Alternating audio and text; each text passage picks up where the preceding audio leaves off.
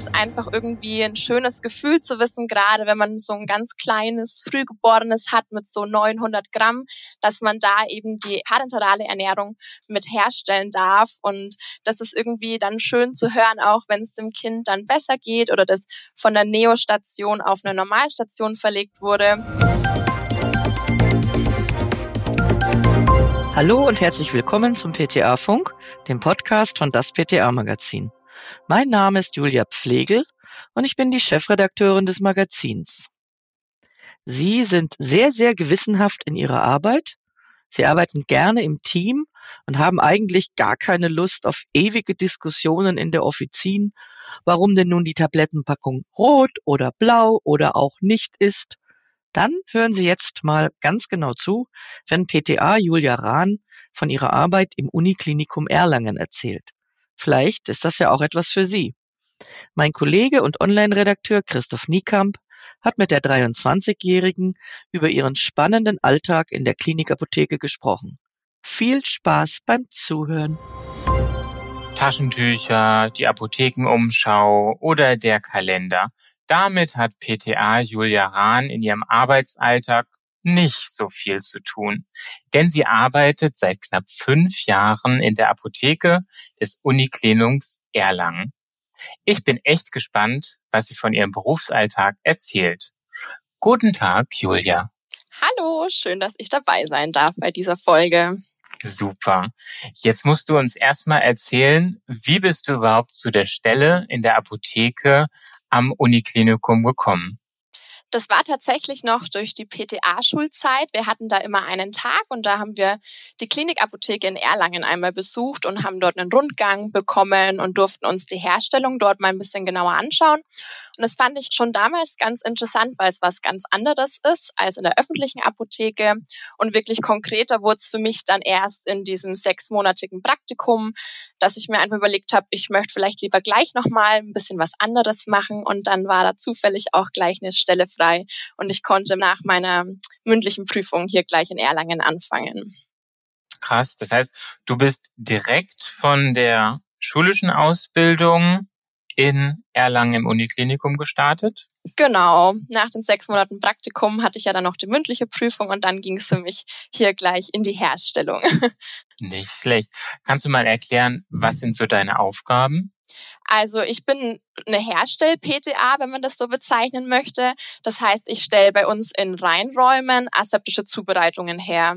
Und es ist bei uns ganz breit gefächert. Also das können Zytostatika sein, Virostatika. Wir stellen auch sehr viel Antimykotika her. Jetzt ganz viel Enzymersatzpräparate und Antikörper kommt ja immer mehr dazu und auf den Markt. Und auch TPN-Beutel, also die parenterale Ernährung für die Kinderklinik und dann eigentlich noch alles, was so zur Herstellung dazugehört. Also auch zum Arbeiten im Reinraum, ganz viel natürlich mit Hygiene, das Vor- und das Nachbereiten für die Herstellung. Und dann gibt es noch ein paar Sonderaufgaben, da darf sich jeder auch nach der Herstellung noch ein bisschen austoben bei uns im Team. Nicht schlecht. Ja. Welche Aufgabe macht dir am meisten Spaß? Also ich bin schon sehr gerne in der Herstellung und da ganz besonders so die Herstellung von der parenteralen Ernährung, gerade eben für Frühgeborene zum Beispiel oder eben für kranke Kinder bei uns in der Kinderklinik. Und das ist einfach irgendwie ein schönes Gefühl zu wissen, gerade wenn man so ein ganz kleines Frühgeborenes hat mit so 900 Gramm, dass man da eben die parenterale Ernährung mit herstellen darf. Und das ist irgendwie dann schön zu hören, auch wenn es dem Kind dann besser geht oder das von der Neo-Station auf eine Normalstation verlegt wurde. Und dann waren wir da quasi in dieser Anfangs- oder in dieser sehr kritischen Zeit zu Beginn nach der Geburt mit dabei. Das ist ein sehr schönes Gefühl irgendwie. Ein richtig schönes Gefühl. Aber ich kann mir vorstellen, das ist auch ganz schön viel Verantwortung. Ja, auf jeden Fall. Also ich glaube, PTA ist sowieso ein sehr verantwortungsvoller Job, egal ob man jetzt in einer öffentlichen Apotheke ist oder in einer Krankenhausapotheke. Aber man muss auf jeden Fall sich bewusst machen, für wen man da Gaben herstellt und Zubereitungen und vor allen Dingen auch gerade im Umgang mit Zytostatika, mit welchen Substanzen man dann hier eben täglich arbeitet. Also das ist schon ganz wichtig, dass wir uns das jeden Tag aufs Neue bewusst machen. Hast du da Angst, Fehler zu machen? Angst ist, glaube ich, jetzt nicht so wirklich gut. Das kann ja auch eher mal ein Hindernis sein, dass man sich da jetzt irgendwie total verrückt macht und panische Angst hat, davor einen Fehler zu machen. Ich habe auf jeden Fall Respekt davor und es braucht auch ein gewisses Maß an Routine, dass man so seine Abläufe einfach drin hat und genau weiß, worauf man achten muss. Aber wir haben auch an sich durch das, dass wir eben aseptisch herstellen, sowieso schon sehr viele Kontrollschritte. Also wir stellen ja immer im Vier-Augen-Prinzip her, also sowieso immer im Zweierteam und kann durchaus schon mal vorkommen, dass der Beutel, wenn der dann erst die Apotheke verläuft, ein Zwölf-Augen-Prinzip durchlaufen hat. Von daher ist da die Fehlerquote sowieso schon möglichst gering. Um, aber man hat schon immer mal ein bisschen im Hinterkopf, dass da nichts schiefgehen darf. Jetzt sagst du viele Kontrollschritte. Wie klappt die Zusammenarbeit mit den Approbierten? Oder wie darf ich mir das mhm. vorstellen? Also bei uns ist es so, dass das sehr gut funktioniert und das ist auch ganz, ganz wichtig bei uns, weil wir einfach ein großes Team sind und man kann sich das ein bisschen so vorstellen, wenn wir ein Therapieprotokoll zum Beispiel bekommen, muss das von den Apothekern erst eingepflegt werden und wird eben auf Plausibilität zum Beispiel geprüft und so weiter. Und da muss das Verhältnis zwischen uns quasi gut sein, weil das, die sind Anfang und Ende so unserer Herstellkette, so könnte man das ein bisschen bezeichnen. Und die stellen eigentlich die Basis unserer Arbeit dar und dann kommen wir in der Herstellung zur Tätigkeit und stellen eben dann die ganzen Zubereitungen her und dann erfolgt nochmal eine Endkontrolle und eine Freigabe durch den Apotheker. Und da ist natürlich auch wichtig, dass man sich gut aufeinander verlassen kann. Also wir müssen uns vertrauen können und da bleibt uns eigentlich gar nichts anderes übrig, als dass wir uns sehr gut verstehen. Wie weit bist du als PTA bei der Erarbeitung neuer Rezepturen mhm. involviert? Also es ist schon so, dass wir hauptsächlich in den Herstellungen sind und da gar nicht so wahnsinnig viel Zeit haben, in Büroräumlichkeiten jetzt solchen Tätigkeiten nachzugehen. Das ist schon Hauptaufgabe der Apotheker bei uns in den Dokus. Aber manchmal ist schon der Fall, gerade weil wir so ein großes Herstellwissen haben, dass wir da eine Anweisung nochmal überarbeiten und die vielleicht ein bisschen vereinfachen in der Ausdrucksweise, dass er auch einfach ein bisschen besser verständlich ist. Aber das ist tatsächlich tatsächlich nicht so oft bei uns der Fall. Also wir sind hauptsächlich eben in der Herstellung. Klar, ihr müsst es herstellen, da muss es auch klar formuliert sein. genau. So. Du hast erzählt, es ist ein großes Team bei mhm. euch in Erlangen. Wie viele Leute sind das? Kannst du das aufzählen? Also die ganze Apotheke, das schwankt immer ein bisschen, je nachdem, wie viele FIPS zum Beispiel oder PTA-Praktikanten bei uns auch beschäftigt sind. Aber so um den Dreh, so 85 ist die ganze Apotheke. Und wir haben ja dann verschiedene Abteilungen, je nach Aufgabe. Und bei uns in der aseptischen Zubereitung sind es gerade ungefähr 26 Leute. Und das sind dann Apotheker, PTAs und PKAs, die bei uns arbeiten. Okay. Kannst du ungefähr sagen, von den 26 Leuten, wie viele davon sind PTA? Moment, das müssten 16 oder 17 müssten es, glaube ich, sein. Ja, das ah. ist schon ganz viel. ja, das ist schon ja. ordentlich. Jetzt bist du die ganze Zeit in der Herstellung und stellst ja die Arzneimittel, die Medikamente für die Patienten her. Hast du denn irgendwie Kontakt zu den Patienten? Nee, also das fällt bei uns komplett raus, durch das, dass wir den ganzen Tag im Reinraumlabor sind. Das Einzige, was wir von den Patienten wirklich zu sehen bekommen, sind die Daten. Also der Name, das Geburtsdatum, vielleicht noch auf welcher Station der Patient liegt und welche Zytostatika zum Beispiel oder Arzneimittel der Patient bekommt. Ich muss aber auch zugeben, es für mich ist das auch ganz gut so. Ich sehe das gar nicht so gerne, das Leid von Patienten. Und ich glaube, das ist ganz schön, dass wir wirklich nur diese Daten auf unserem Protokoll und unserem Etikett haben und man sich da gar kein wirkliches Bild von machen kann. Ja, also so ist jedenfalls mein Empfinden. Also ihr helft mit eurer Herstellung, ohne je ein Gesicht dazu zu haben. Genau. Habt ihr denn Kontakt zu den Ärzten, die die Sachen verschreiben? Also so, das ist auch sehr, sehr wenig Kontakt, den wir als Herstell-PTAs haben. Das sieht bei uns in der Apotheke sonst ein bisschen anders aus, gerade bei Stationsapothekern zum Beispiel. Aber wir an sich, wenn dann mal nur am Telefon, wenn man eine Rückfrage vielleicht zu einer Therapie hat oder eine Freigabe zum Beispiel abklärt und dann maximal vielleicht noch, wenn wir mal kurz auf Station sind, um noch Zubereitungen mit auszutragen. Ähm, das ist dann wirklich das Maximum, was wir in Kontakt zu Ärzten haben bei uns. Hat sich jetzt in der Corona-Pandemie irgendwas geändert an eurer Arbeit?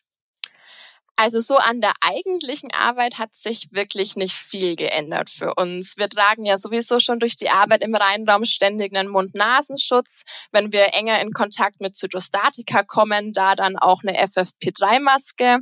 Also das war keine große Umstellung.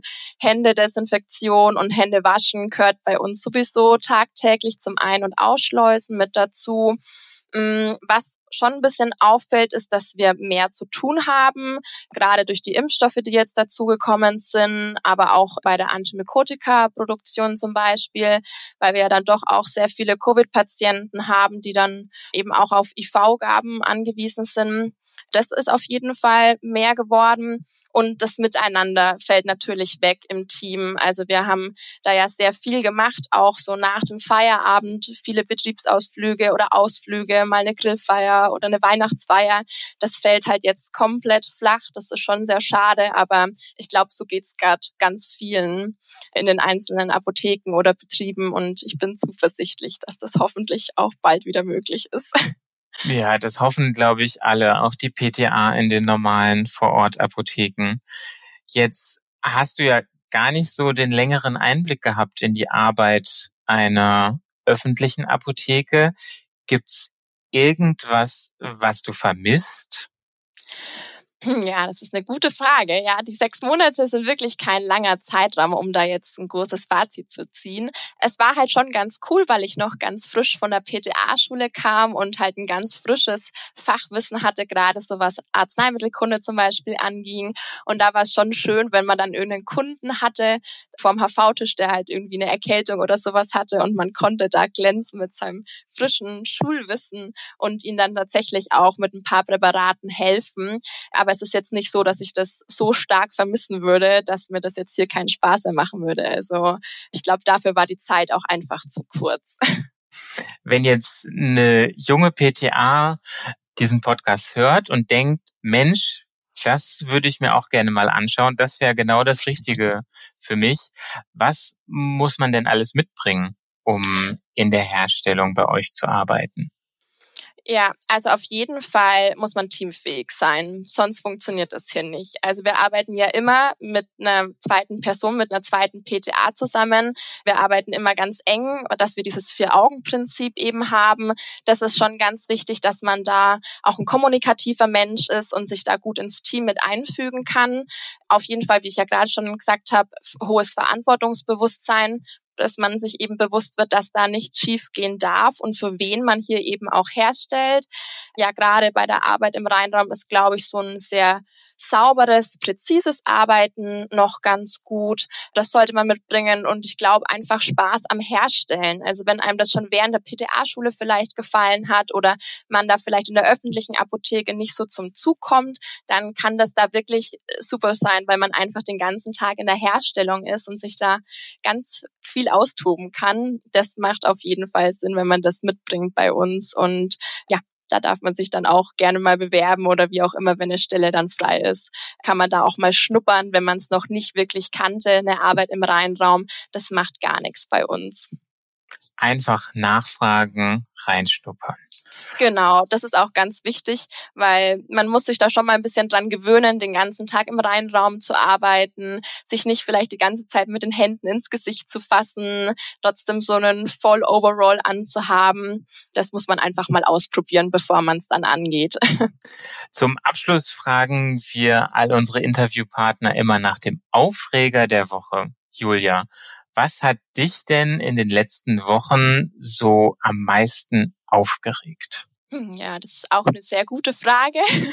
Ich glaube, ich muss tatsächlich leider nochmal auf das Corona-Thema zurückkommen. Also wir haben auch wahnsinnig viel Lieferschwierigkeiten. Ich glaube, da hat ja jeder ein bisschen was mitzusprechen und kann klagen. Aber gerade auch durch die ganzen Impfstoffe, die wir jetzt mit haben weltweit natürlich, sind zum Beispiel sehr viel Spritzen lieferschwierig und wir haben auch sehr viel Präparateumstellungen und das ist schon relativ aufwendig bei uns, dass da eben alles glatt läuft und da keine Umstellungsfehler passieren. Und das nimmt schon sehr viel Zeit in Anspruch und ich glaube, das ist immer ein bisschen aufregend. Und das ist nicht ganz so schön, wenn man das immer mit durchlaufen muss. Oh je, oh je, das stimmt natürlich. Vielen Dank, dass du dir die Zeit genommen hast. War mega spannend, mal in deinen Berufsalltag reinzuschauen, reinzuhören und viel Erfolg weiterhin. Ja, danke schön, dass ich dabei sein durfte. Auf Wiederhören. Tschüss. Das war unsere aktuelle Episode vom PTA Funk, dem Podcast von das PTA Magazin. Danke, dass Sie zugehört haben. Wir freuen uns über Downloads, Likes und Kommentare. Auf Wiederhören bis zum nächsten Mal.